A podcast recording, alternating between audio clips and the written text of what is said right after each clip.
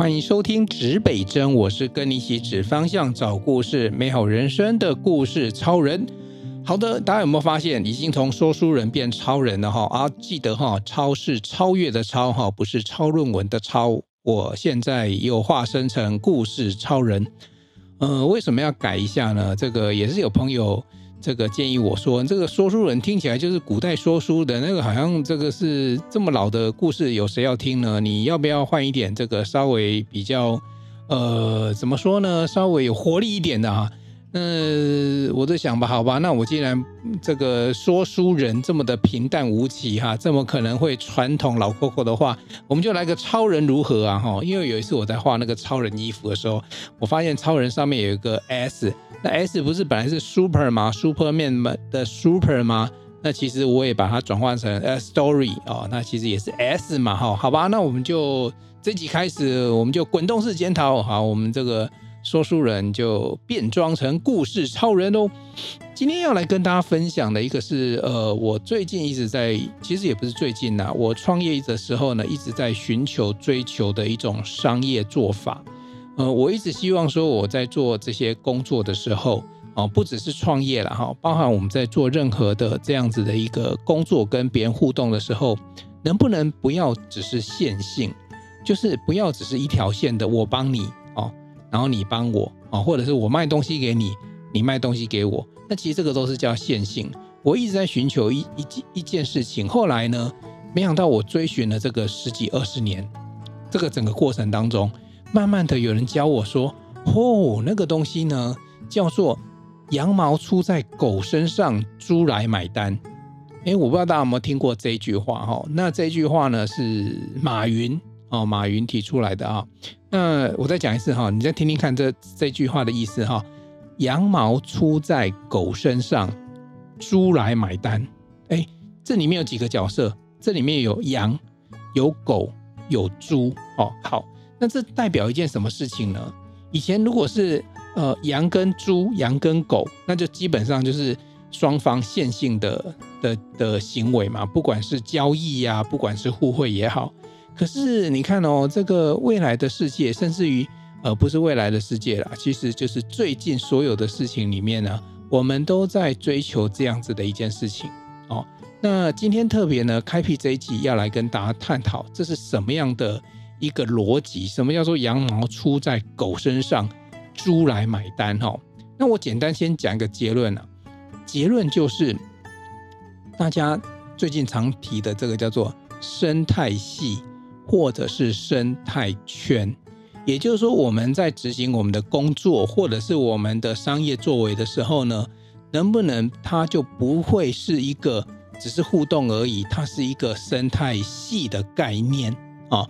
那各位，你知道生态系就是像我们以前国中念书的时候呢，就是大自然有生态系，对不对啊？就比如说这个有一点像是铁锤钉这个铁锤锤铁钉嘛。那铁钉去锤桌子嘛，哦，然后那个概念呢、也就是说，以前我们念念书那个叫什么生物链，对不对？好，那可是这个在生物链里面呢，在这个整个这个叫做事业或者是创业的过程当中，也有这样这个行为哦，而且它是，你想想看，生态圈它有趣的是什么？叫做平衡，就是大自然呢可以让我们呢的。这个生存呢，能够在一个互相平衡的状态，所以有一些物种也不能太多，但是也不能太少，因为它互相制衡，那这样大自然才会平衡。所以在我们的生活、生存，甚至商业的世界里面呢，也存在这样子一个道理。好，所以我先简单跟大家讲一个第一个结论，就是说什么叫做羊毛出在狗身上，猪来买单。也就是说，当你做任何事情，尤其是商业的时候呢，会形成一个巧妙的平衡，这是第一个结论。第二个呢，要跟大家分享，有一首歌哈，叫做有一句歌词叫做“彼此都是彼此的缺口”，哦，所以呃，也就是说，每个人啊，在活在这个世界上啊，不管你是做什么事情，你一定有你擅长的，跟你不擅长的。那这个结论简单来讲，就是我们都会要去满足对方不擅长的部分，来协助我们擅长的这个部分呢，能够发扬光大。好，所以这是第二个结论，叫做彼此都是彼此的结的缺口啊。然后呢，第三个结论呢是什么啊？第三个结论就是告诉大家，你如果要生存，你如果要不管是商场上的生存，还是呃人在这个世界上你要生存，你都要去找到这个适合自己的共好平衡点。哦，也就是说，不是每个人都适合都有自己这样子一个呃一样的生态圈。当你的生态圈跟当你的专长不一样，你的缺口不一样的时候，你所兜出来的生态圈是不一样的。所以呢，你在自己的人际关系也好，你的工作领域也好，你的业务开发也好，每个人都可以自己去找到最适合自己的那个共好平衡的那个状态。哦，所以第一个结论叫做生态圈，第二个结论呢叫做彼此都是彼此的缺口。第三个结论就是每个人都有最适合自己共好平衡的状态。好，那先讲完结论哈，结结论通常都是比较硬一点，对不对？那我们接下来我们来讲故事。好，我来讲几个故事，大家来告诉大家，呃，什么叫做呃生态圈的建立，然后什么叫做互相共好，什么叫做呃彼此是彼此的缺口。哦，第一个故事很简单，就是嗯，我想各位都有听过。呃，三国时代的故事。那诸葛孔明先生呢，有一个很有名的一个计策，是不是叫做草船借箭？哦，对吧？啊、哦，大家还记得吧？哈、哦，这个正好缺这个赤壁之战前夕呢，这缺了很多的这个这个箭，那怎么办呢？哦，他就想了一招呢，利用某一天的这个气候是非常非常的这个看不太清楚的时候，然后呢，就假装这个大船呢去攻。哦，然后对方呢的认为呢，哎，这个大军攻过来了，攻过来，于是决定了放箭，啊，箭一放下去呢，万箭齐发，哈，十万箭齐发，哎，忘记是借多少，三十万支还是十万支箭，哈，所以呢，这万箭齐发，通通打到稻草人身上，然后之后呢，船就返航，这时候呢，这个孔明这边的大军呢，就拥有了这十万支箭，好，所以这个叫做草船借箭的这个故事，大家都听过，对不对？好。各位，我们在很多的事情上，为人处事，哦，做生意、做创业上来讲，如果你能够借力使力，那是不是让你能够省一点力气呢？你要去，呃，这么快的造十万支箭，哦，或者是说你要花钱去买，其实都是花很多资源的。那你有没有这样的机会去借到你的箭？哦，呃，我我如果讲做生意，大家可能很多人不是在做创业了哦。那有时候你可以想想看，你平常你自己在生活上，你在工作上，哦，是不是很多东西呢都不需要你亲自的花时间或花钱去买？你可能可以巧妙的运用既有的资源就能够做到了哦。最近我也正好在研究我一个一个朋友哦，其实也是我念台大的一个学弟啦。他们是一个很有名的这个 这个叫做呃零废弃的家庭哦。那他们其实就巧妙运用了很多这个概念哦，来让这些家里的东西呢，垃圾减量，那同时使用的东西也减量哦。他们在网络上也蛮有名哦，大家应该也听过，呃，这个太太叫做尚杰，先生叫做汉选哦。那杨汉选是我的学弟，那这个尚杰也，他们这对夫妻也出了一本书哦。那最早他们是看了一个别人国外的一些生活，然后有一些领略啊。那其实你看到这种零废弃生活，其实就是他们在例行的，就是草船借箭。家里的桌子椅子啊，如果你今天要用，他不见得要去买一个新的，可能是借用别人的东西，或者是家里既有的东西，然后调整一下，诶，它就可以是一个好用的物品啊。那商场上也是一样，如果我们今天要开发一个新的业务、新的产品，我们今天所有的产品，比如说。呃，比如说我最近我们开发叫做睡木小时钟这个产品，那我们的木头呢，就不是我们还要去呃特别去采购别人做好的这些木头，其实是别人不要的木头，那我们一样呢，也也是呃去采购回来，但这时候别人不要的时候，你采购就会相对便宜一点，有没有？然后我们做成一个哎，大家可以摆在家里的小时钟，然后这时钟呢又可以，但是我们不是做成成品，我们做成材料。让大家在家里呢可以有一些乐趣。那做完之后呢，哎，搞不好你桌上的一个平常你家里需要一个小时钟，它就呈现哦。所以它就是一个这样的概念，尽量的利用资源哦。草船借箭是这样的概念啊、哦。好，那可是呢，呃，羊毛出在狗身上，猪来买单。如果你只是借用资源，可能还不足以形成这么伟大的一个商业模式，或者是一个很很棒的生态圈哈。它还有另外一种这个模组哈，这个模组其实也蛮有趣的哦，而且这个在网络上也一直流传了这样子的一个呃，怎么说呢？这样子的一个案例哦。好，我现在把这个案例也来分享给大家。这是一个几年前哈，在大陆四川航空的一个案例。我想这个网络上搜寻也很多了哦。那我现在用说的哈来给大家听听看这个故事哈。嗯，四川航空啊，他们自己有一个内部调查，就是你知道那航空站离市区其实都还蛮远的嘛，所以呢，客人他这个航空站落地之后要进到市区，他们去调查，平均每一个客人大概都还要再花一百五十元。这样人民币这样子的费用呢，进到市区哦，就是说你去招计程车啊这等等交通，那他们在想说，诶，那他们可不可以呃提供给顾客呃这样子的一个优惠？你想想看，如果说你今天呃有很多航空要选，但四川航空跟你讲说，诶，你这个搭我的这个航空公司下来，我有免费接驳，诶，你是不是就多增加了这个买他们机票的机会？可是你想想看哦。四川航空是航空公司，它不是这个陆运交通公司。如果说他今天要让大家免费接驳，那几种方法。第一个，嗯，他就付费给这个小黄哦，说，哎，这个钱我都付掉了哦，然后呢，这个你帮我载客人啊，这是一种嘛哦。然后第二种呢是，呃，自己成立车队哦，就是四川航空车队免费服务帮你接送。好，那这两种其实呢都有。都有一些缺点啊。第一个，第一个，你付费缺点就是付钱嘛，哈，就是你在帮乘客买单。可是你帮乘客买单的这个费用，会让你的这个嗯所谓的呃这个机票的这个采购率，就是说你这个成本有办法压得过去吗？哦，这是第一个要思考的。那第二个，你成立车队的时候，你就会有个问题了，哎，那这个车队你是不是要这个有采购车子，然后是不是要养这些？司机员工哇，那是成本更高了，可能不适合这样做，对不对？所以呢，他们就想出一个方法哈，你们听听看哈，这个真的就是羊啊、跟狗啊、跟猪啊这些角色都出来哈。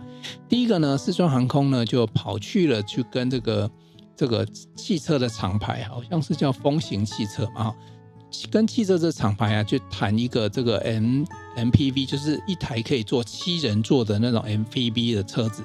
然后他去跟他谈，那那一台 MPV 的车子在那时候卖哈，大概人民币十四点八万，将近十五万哦，十五万人民币。可是呢，这个是它的售价。那四川航空呢，去跟他谈一个价钱，说，哎，你可不可以九万块卖我？哎，各位想想看哦，这这将近对折，你知道吗？就是一一台一百万的车子，台币一百万，你去跟业务谈说五十万卖你，你就有可能买得到吗？不可能啊，这绝对不可能，对不对？可是呢，他用的方法是这样子哈，他说呢，你九万块钱呢卖给我哦，便宜的卖他哦，然后呢，他算给他，他说呢，他以后呢会这个招募，就是让这个未来呢，他一个做法，他这个车子还要再卖哦，他这个车子要卖给谁呢？他要卖给驾驶。好，那为什么卖给驾驶？就是计程车驾驶，因为在大陆啊，这个据说这个你要能够开这个计程车啊，你要缴一笔很高的保证金。那这一笔保证金呢，就是接近于一台车子的钱，哦，然后呢，你还不是拥有车子啊，你还只是一个叫做租赁车的驾驶。那他就想一个办法，就是说，这个车子呢，他会卖给这个驾驶，然后那个驾驶呢，就会呃，但是呢，驾驶会跟这个四川航空签一个合约，然后呢，他帮他们去载，哦，载这个客人从这个这个机场载到市区。那每一趟呢，四川航空就会付付给这个驾驶二十五元人民币哦。好，各位听好了，这里面都有很有趣的数字哦。你想想看哦，客人本来坐一趟哦，司机载客一趟是一百五，哎，四川航空怎么怎么这么虐待这些这些驾驶啊？怎么只给人家二十五元哦？一百五二十五，这差很多倍吧？哦，大概六倍嘛？哦，好，哎，可是呢，驾驶呢，这时候。到驾驶这这一端呢，你知道有驾驶也会愿意，因为他就买一百五十台车车子嘛，所以他就招募一百五十个驾驶。诶，他也很顺利的招募到这一百五十个驾驶。好，为什么？第一个，四川航空跟他们跟驾驶说，呃，我每天都会提供你这个一定的载客量哦，为什么？因为你这个航空公司下来，这个我要给我的客人做的是免费免费的接驳车哦。所以你想想看，我我现在我现在有，我现在大四万工现落地了，有免费跟要钱的，我当然是优先选免费的嘛，对不对？好，那而且它是什么？哎，七个人载满就往前走，就往前开了。所以呢，这个驾驶就会很开心呐、啊，哦，驾驶就很开心，他就他就会他会他就至少他有拿到这个呃这个确定的订单，哦，一定有确定的订单在这里面，好，好，那再过来呢，这个驾驶拿到确定订单，而且是每天的，每天的，哦，所以驾驶愿不愿意这样做？你我我刚才先回到刚刚去哈，驾驶本来要缴了一条这个很高的保证金。结果还没有车子，可是呢，他现在呢花了钱，而且这个花的钱你知道吗？四川航空还，如果你现在看它黑心，还真的哦，表面上看起来是黑心，原本牌面价是卖的是呃十四点八万，但是呢，他卖给驾驶好像是高于这个价钱，好像十七万还是八万哦。那你想想看哦，你你有那么蠢吗？你买一个东西，你去市一般市面上买的时候呢，你可以买比较便宜的，你为什么买比较贵的？好哎，可是驾驶愿意买，原因就是什么？原因就是四川航空每天哦，一年三百六十五天，每天都提供你固定的载客量哦。所以你想想看啊，刚才那个二十五二十五元哈，我看因为二十五元应该是他每载到一个人就二十五元哦，那六个人他就他就可以收什么？收一百二十五元哦，他就可以开走。那虽然比一百五十元少哦，可是呢，可对他来讲。不没差呀，我每天都都载满满的客人，然后每天都可以有一个三趟五趟的，那不是很开心？而且是每天哦，所以既然驾驶虽然愿像车价贵一点，他一样也去愿意去跟他签这个合同哦，愿意说还有我买这个车子，好，这个是驾驶。好，那我们再看到这个客人，客人当然开心呐、因为我买四川航空的机票，我就有免费这个。这个一百五十元等于是省掉一百五十元的这个单程的这个车资，那对这个对这个这个客人来讲是不是也很开心？好，所以你看哈，那那你说，哎，那这中间到底谁花了钱呢、啊？各位想想看，这中间到底谁花钱？我们来看一下，其实四川航空有花了钱嘛，因为他要付钱给这个驾驶嘛。可是你想想看，他付的那个钱哦，它产生什么样的效益哦？据说啦，最后这个这个 program 下去 run 的时候呢，据说他每天多了呃一万多张机票，多卖一万多张哦，光是卖机票的收入就不得了。而且你不要忘了哦，你你不要忘了，他回头他当初做了一件也是听起来是很黑心的事情，不是也不算黑心呐，听起来是很狠的事情了。四点八万的车子，他跟他杀价到人民币九万，所以这中间呢。再从九万里面再卖给驾驶的时候，又卖了卖了将近一倍的价钱。那这中间他们算过，好像这中间他光是获利就获利一千三百多万的人民币哦，是不是不得了哦？所以你想想看，这个有这个故事里面有一件很有趣的事情，就告诉我们说，这里面低的价钱有人愿意卖，高的价钱有人愿意买，不是因为价钱的关系，是因为这价钱背后。都带来不同的利益哦。我们最后，我们最后再分析一下这些角色，因为四川航空这个个案是真的蛮有趣的哦。那简单来讲呢，这个这样子让下来的话，让这个客人拿到这个免费的接驳，然后呢，四川航空这中间还赚了钱，然后司机呢有一台车，而且每天持续的在进账哦。然后这个车商呢，哎，对，我还没讲到车商好处，车商他最衰了嘛？不是吗？他就是。呃，本来十四点八的，他卖了一百五十台，是几乎是对折的车子。我跟你讲，车商开心的很，因为哈，这个他们有跟驾驶说，哎，你上这个客人上车之后呢，你要跟我合作，你还有一个很重要的事情，你上车之后你要介绍这一台车子的这个特性哦，也把优点介绍给客人。好，各位想想看哦，一台车一天哦，一台车可以坐七个人，对不对？然后呢，据说他们一天至少可以跑到三趟，最少三趟。然后，呃，那个一个礼拜啊，三百六十五天，一年三百六十五天都在跑，所以你去算算看，然后一百五十台车，所以我们也算过了。你以现在的这个叫做点击率哈，我们 网页的这个点击率来讲，它一年有将近两百二十九万哦，二二九九五零零这样子的一个客人会知道这一台车哎，两百多万，如果我们以转换来率来讲，一趴哦，最少的一趴来讲，哎，那也不少。你 你知道，他每年如果真的有转换到一趴的话，那就有两万，他就会卖出两万台车。哎，卖车卖卖卖个一千台就很厉害，卖两万台啊，哦，所以车商愿不愿意啊？你知道，车商他虽然只是。呃，折了对折，其实对折对他来讲可能接近，比如说成本价好了。那可是他换到什么？换到一年以来哈，假设合约是一年，那这一年以来，那就是有一个广大的这个广告效应。他的卖车的，我相信他那一年他那台车应该是卖的会很不错。如果这个司机好好介绍，然后乘客的体验，这个乘坐的感觉都不错的话，哦，所以以这个故事你看听起来就很厉害了。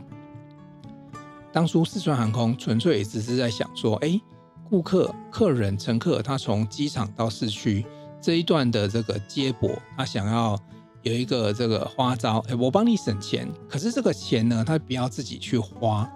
他他以四川航空的角色来讲，他请了这个车商，哦，车商找了车商合作，然后呢又找了驾驶合作，所以这里面就有几个角色哦，其实。呃，顾客在这里面是一个最大受惠者，没错。但是这里面还有四川航空，然后还有这个，还有车商，还有驾驶，还有顾客。你看这四个人在这件事情里面是不是都受益？每个人都觉得很开心呐。哎，你看你做一个做一一个这个商业活动，也没有人是失败者，每个都是赢家。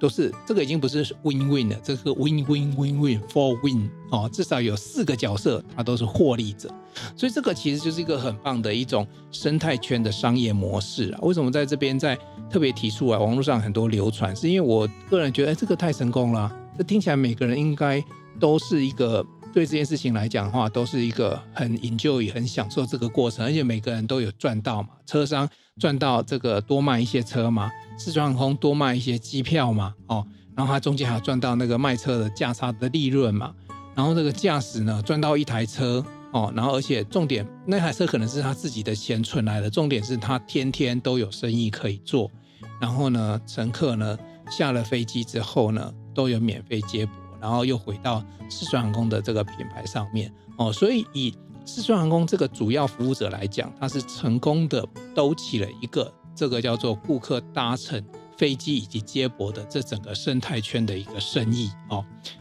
好，我再讲一个哦，最后再讲一个小小的例子哈、哦。这个刚刚那个有点复杂，因为已经 four win 四个四个角色都都得得到。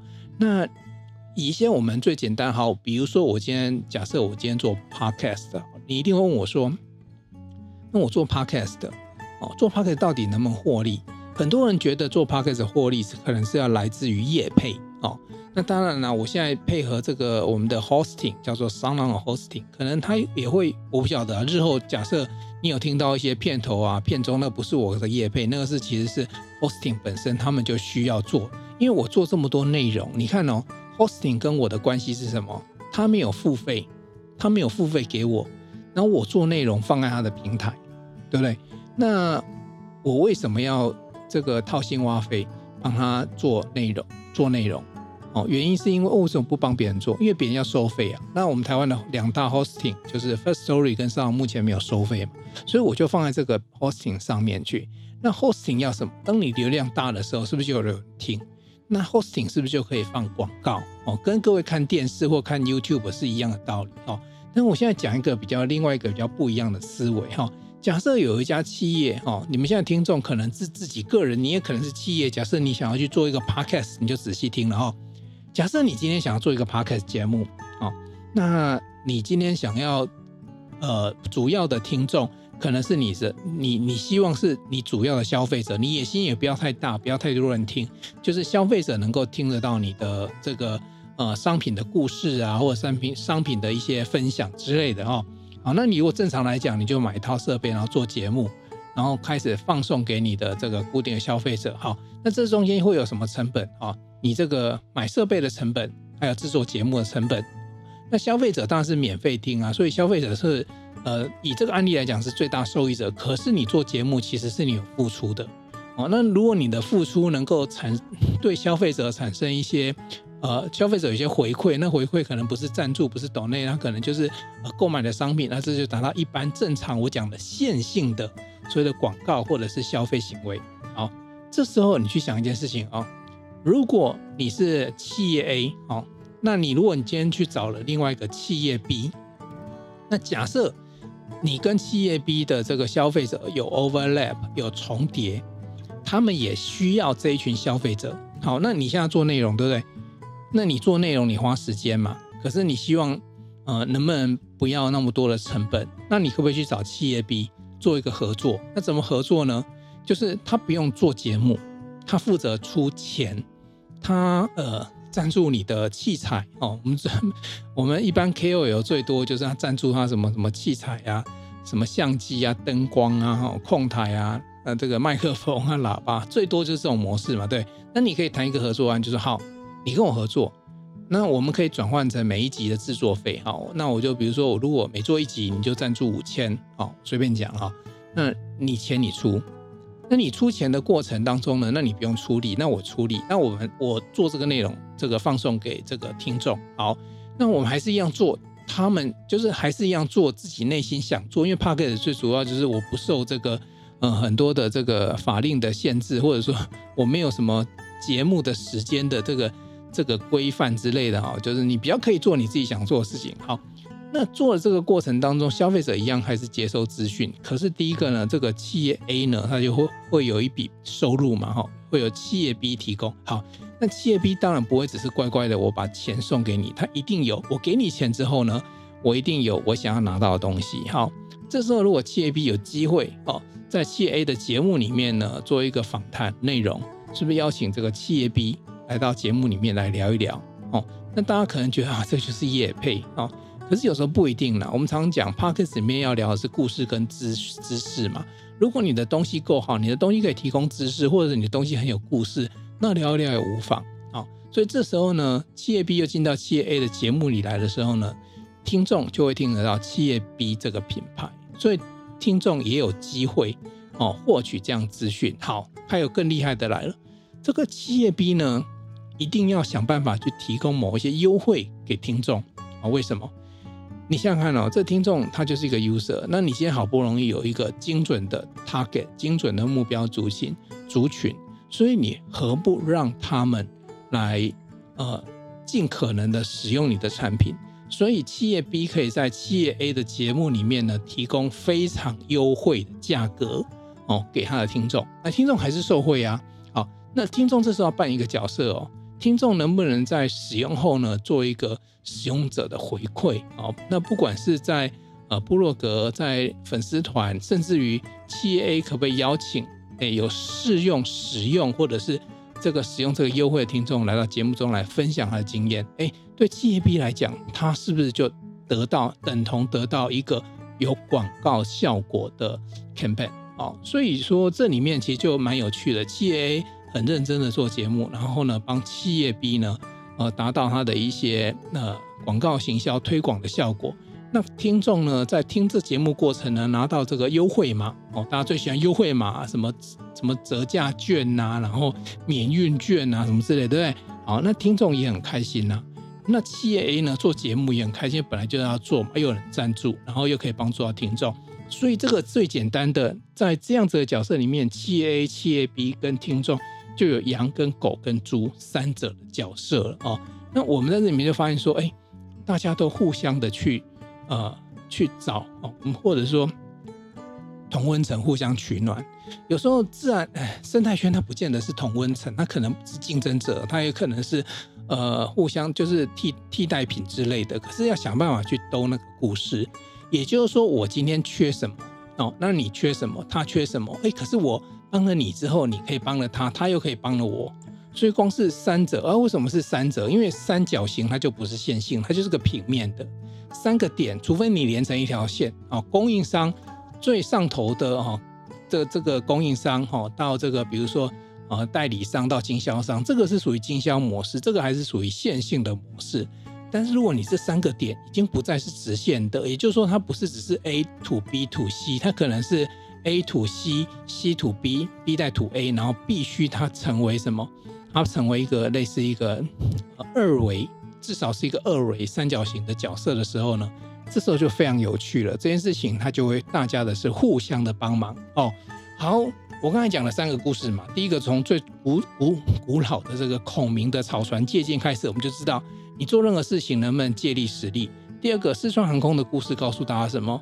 你设计好了商业模式，你本来一个很想要必须要花钱的东西，到最后你可能不是花钱，而且你赚更多的钱。那这中间更重要的是，你让别人也都赚到钱，而且这个这件事情会持续下去，因为它是一个变成是一个对大家有利的。所以任何一方要动，你知道三角形的一个点要动，会受另外两方的力量的牵制，对不对？更何况四川航空已经是四个角色在那边了，所以你今天如果说你今天要动的话，就也不太容易。所以你就会让这个这个所谓的商业模式啊，这个生态圈的商业模式就继续往下走。那第三个例子，我就举了一个，哎，如果你是要做一个 podcast 节目哦，你怎么样做一个节目，不靠所谓的观众的赞助哦，然后让观众得利，然后你自己呃也减少你花的成本，然后有另外第三方在这里面呢，也透过你的平台达到他想要的效果。哎，这个都是一些很棒的一些例子哦。好，所以今天我觉得蛮重要，叫做。彼此都是彼此的缺口那件事情哦，这那个就是在我们的生态圈里面是一个非常非常重要的观念。那最后呢，我收敛一下哦，我我这个简单的做几个结论哈，在这样子的一个羊毛出在狗身上，猪来买单这样一个过程里面呢，它的获利模式有几个关键的部分哦。第一个就是说，你在这里面呢，是不是可以有一个互为广告的关系？我们刚才在四川航空里面呢。就是帮这个汽车来做这个代言哦，其实是驾驶哦，他其实帮了这个车商品牌做了代言，所以广告这件事情是不是也是是其中的一个关键？另外一个呃，大家的客源哦，大家互相需要的客源是不是有前后的逻辑的关系？哦，再过来呢，呃，这中间这些商品呢，是不是也能够透过这个生态圈里面有体验的效果？哦，因为有时候你卖一个东西，你可能需要别人体验嘛，需要消费者体验嘛。可是你自己没有消费者，你怎么体验？或者说你要开发消费者，那可能有人已经有一群消费者，那是不是他就可以有一个体验的效果？哦，我突然想到，就是说，哎，如果你去做那个脚底按摩，不是前面都会摆一台电视吗？那每一个脚底按摩前面可能都一台电视，那那假设有一百个脚底按摩的位置，就一百个电视嘛。哦，那这一百个电视能不能是？呃，比如说这个电视的厂，这个电视的供应商，就是啊，平面电视供应商，他来做一个提供，然后都把它品牌打出来，看一看就画质不错，声音不错，哎，这就是个广告效果，对不对？好，那但是呢，体验很重要，你在卖场体验，跟你实际上你有那个场域让你体验是不一样的。所以有些人他卖一个东西，他需要是有人能够有一个体验的场域，而正好某一个单位他能够提供这个体验场域，你们就可以合作哦。还有一个就是说，呃，能不能提供高频次的这样子的一个服务哦？所谓高频次是说，有时候我可能缺的是，呃，一直有，比如说在四川航空的故事里面呢，啊，驾驶是需要高频次的，他需要人这个乘客不断的进来。可是这高频次如果靠他平常去派班，他可能频次也没那么高。于是他跟航空公司签约，航空公司就提供他每他这个几乎每半小时，可能每二十分钟就一班班机落地就有乘客，所以他就可以提供这个高频次。所以有时候你看哦，我是提供给人家做广告，我还是我有客源可以给你，还是我可以提供体验的场域给你，还是我可以提供高频次的这个呃消费的模组给你。所以这时候大家就会找到这些呃获利哦，或对自己有利的方式去去选择。那刚刚在这这些简这些这个案例里面，有一个很重要也提到一件事情。你看，我们这里面不断也提到价钱，有低价的，有高价的，有免费的哦。所以你去思思考看看，一个产品怎么样可以卖得贵，还是有人买？或者是你怎么样说服别人，一个产品用低价卖卖给你，或者是你要提供免费的东西给客人，可是你提供免费的东西给给客人的时候。谁来 cover 那个成本？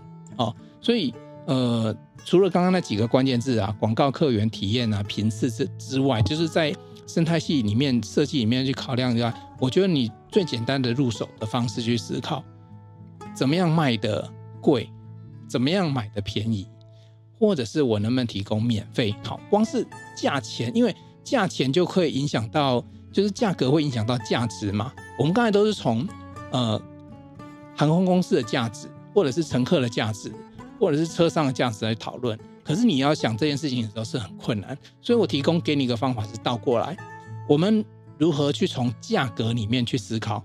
我东西可以卖很贵，那谁要来买？那他要买很贵，那一定是有那个原因，是他买这个东西背后一定是超越那个价价格，那个价值超越价格，所以你去帮他想，哦，那我可不可以呢？买到很便宜，那别人为什么便宜卖给你，是因为你要帮他增添不同的价值，那个会是什么？那我我做免费的，那做免费当然希望大家来买你的东西，对。可是做免费的时候呢，那你背后这些成本谁来帮你吸收？哦，所以我最后结论用这三个都是跟价格有关系的，是很贵的，还是很便宜的，还是免费？这三件事情让你去思考，你去设计你的生态圈的时候，你能不能找到你生态圈的伙伴？就像四川航空一样，把事情做好，就像做一个 Podcast 节目一样，找到一个合作的厂商。就算孔明一样草船借箭，借力使力，这样子让你大家做这些事情的时候呢，都可以不费力，都可以把事情做好。好了，这一集羊毛出在狗身上，猪来买单。我不要这样讲，你各位听得懂听不懂？那如果有什么问题，欢迎在 Apple Podcast 底下留言告诉我。如果你有想听什么样的主题，也欢迎呃在底下留言。好，那我来思考看看能不能满足大家需求。东南西北指方向，找故事，正人生。指北针与你一起美好你我的人生，我们下一集见喽，拜拜。